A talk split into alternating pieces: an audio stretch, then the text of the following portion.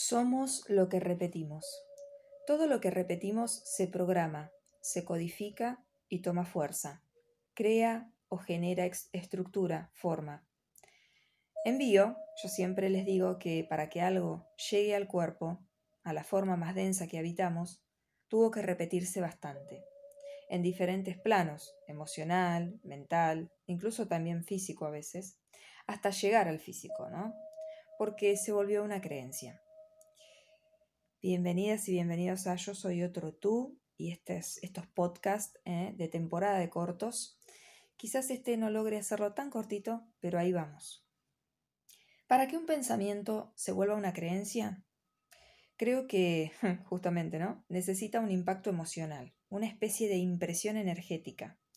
A su vez, esa repetición a medida que sigue sucediendo va tomando fuerza y recreándose sigue repitiéndose a sí misma. Y esto es lo que la convierte a veces en un patrón. Repetir frases, como se decía en una época del positivismo, ¿eh? no tiene sentido si no hay una correspondencia emocional. Correspondencia, ¿eh? una respuesta del corazón. Co es cor, corazón, respuesta, respondencia. Si no resuena, no tiene o carece de la fuerza necesaria para ser, para manifestarse, no pasa nada, ¿ok? Eh, por eso muchas veces en aquellas épocas donde se repetían y se repetían frases, si yo encima cuando me la digo, por dentro lo único que pienso es nada que ver, todo lo contrario, nunca lo voy a lograr. Bueno, todo lo que sale cuando empezamos a querer reprogramarnos, obviamente, este, que al no haber un impacto emocional, al, como mi cuerpo emocional no eh, responde a eso, no hay manera que eso aterrice en mí y me pueda reprogramar. Cuando en el camino hacia nuestros deseos encontramos obstáculos, trabas, aparentes imposibilidades, es una oportunidad para liberar una creencia obsoleta, caduca. ¿Por qué? Porque si es un deseo genuino del corazón, del cuore, como me gusta decir a mí, es posible.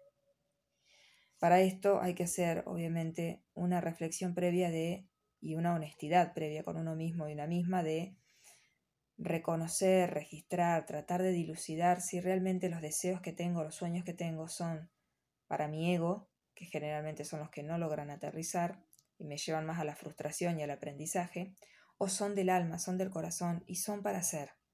No significa que van a darse rápido, instantáneamente, y si no, no son del corazón. Significa que a veces el corazón tiene sus propios caminos para enseñarnos, diferentes a los del ego y que suelen ser más por frustración.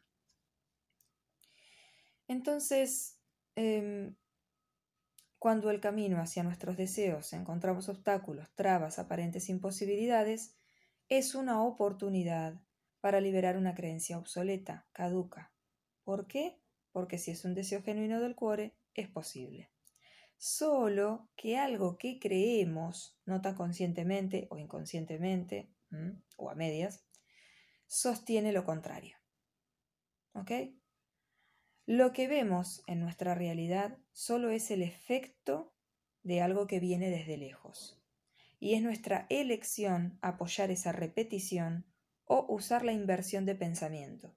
¿Para qué? Para darle la vuelta, para desanudarla, para disolverla, ¿eh? sembrando la semilla de una nueva creencia, ¿eh? que va a requerir tiempo, emoción, experiencia para convertirse en creencia. O sea que requiere de nosotras y nosotros ¿eh? para poder ser una nueva forma de pensar. Una pregunta práctica sería, ¿de qué pensamientos está hecha la red que sostiene ¿eh? mis sueños? ¿De qué pensamientos está hecha la creencia que sostiene que mi deseo es posible? ¿Qué sensaciones, emociones ¿eh? le dan vida, sostendrían, resonarían con este sueño hecho realidad? ¿Cómo se sentiría el cuerpo al experimentar? Me gusta decir cómo se sentirá ¿Cómo se sentirá el cuerpo al experimentar esa creencia vuelta experiencia? ¿Mm? Increíble, yo haya escrito un podcast, ¿no? Porque siempre me pongo play y hablo. Por ejemplo, vamos a decir, yo creo que es posible que yo conozca Nueva York eh, y viaje eh, y disfrute y lo haga de manera cómoda, confortable, con todo el dinero necesario para hacer todo lo que tenga ganas en Nueva York, eh, disfrutarlo a pleno como yo lo sueño. Pero si lo podemos hacer más corto, suponete, estoy diciendo en serio, tengo un sueño desde muy chiquitita que no sé de dónde viene, y ese va a ser otro podcast, que es conocer Nueva York. Hay algo con Nueva York que desde que soy muy chiquita eh, me llama. Y tengo 37 años y todavía no fui. Así que los sueños eh, se pueden sostener en el tiempo aunque no se concreten. Entonces el ejemplo sería preguntarnos, ¿creo que es posible, ta, ta, ta, X sueño, X deseo, que se dé tal cosa, que esto suceda? ¿Me veo posible en esta situación? El cómo nombramos lo que deseamos, ¿eh?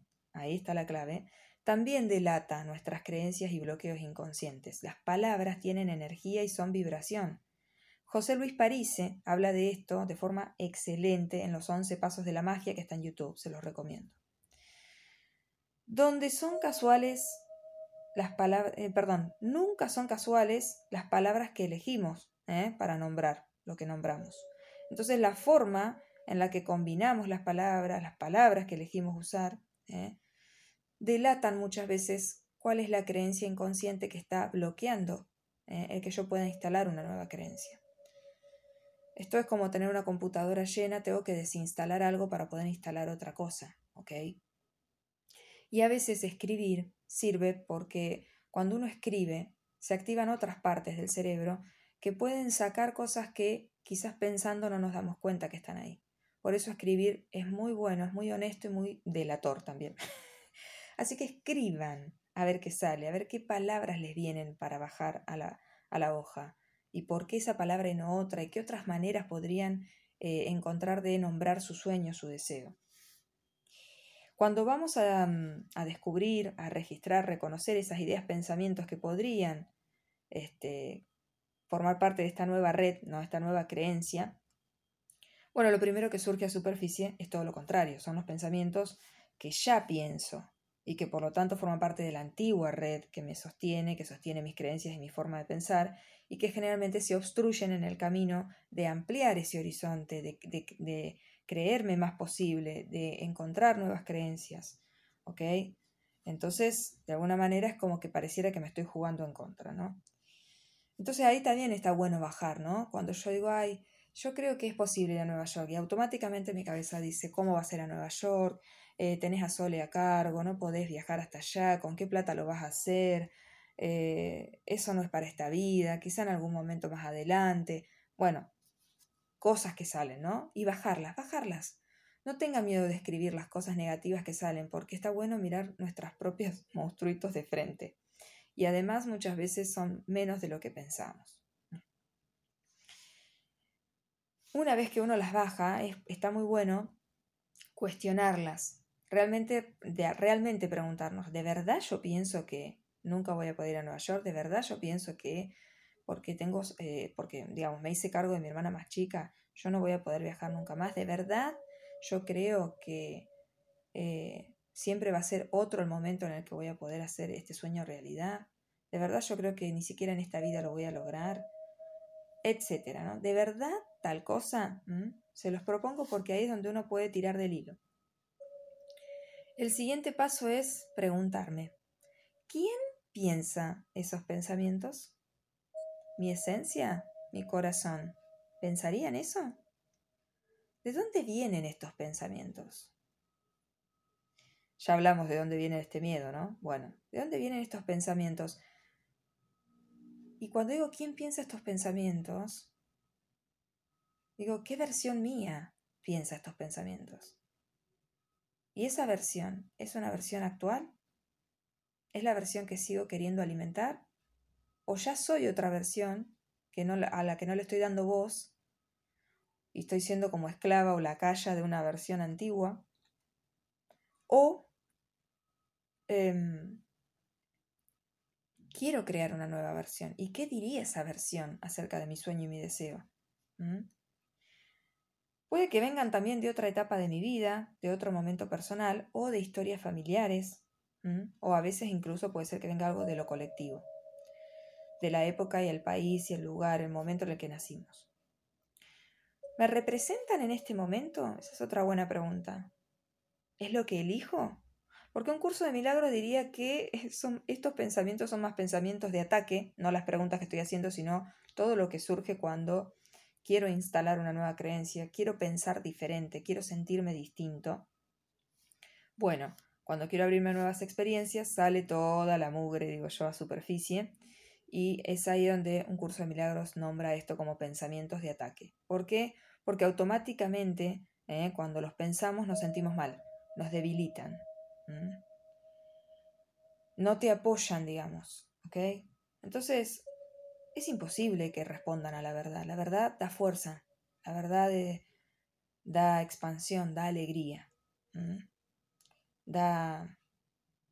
Si da tristeza es porque es honesta también, en algún punto, ¿no? Desarma una ilusión. Pero siempre nos hace sentir fuertes, posibles. Entonces, estos pensamientos de ataque en realidad al final son distorsiones. Me estoy engañando, no me estoy diciendo la verdad. ¿Y para qué uno haría eso? ¿Para qué uno se engañaría a uno mismo? ¿Para qué uno seguiría usando creencias que no le apoyan, que le debilitan? Bueno, es probable que uno se esté protegiendo de algo, eh, esté teniendo algún miedo de algo que pueda pasar si uno no se agarra a esas creencias y entonces, bueno, está tratando de evitar que eso suceda. Lo importante es preguntarse qué estoy evitando, qué estoy queriendo evitar, de qué me quiero proteger con esta forma antigua de pensar. Y entonces, bueno, cuando deseamos cambiar nuestra realidad, quizá lo primero que hay que hacer por eso, como dice el dicho, es cambiarnos. Y para eso es clave dejar de repetirnos, crear en función de la hora. Para eso hay que estar presente. Usar lo vivido, lo pasado y lo que fuimos para aprender a crear mejor, más en sintonía con quienes somos, con nuestro corazón. ¿Será que la creencia Perdón, ¿será que le creemos más a nuestra mente que a nuestro corazón? ¿Será que le damos más atención a lo que pensamos que a lo que sentimos? La respuesta puede traerla, como siempre, la experiencia. Así que les propongo una práctica, empezar a escuchar más corazón. La parla mental es casi siempre rumiante, repetida, aburrida ya. Ahora el cuore, ¿qué late? ¿Qué vibra? Me parece un excelente viaje a las profundidades de cada una y uno de nosotras y nosotros. Les dejo un abrazo.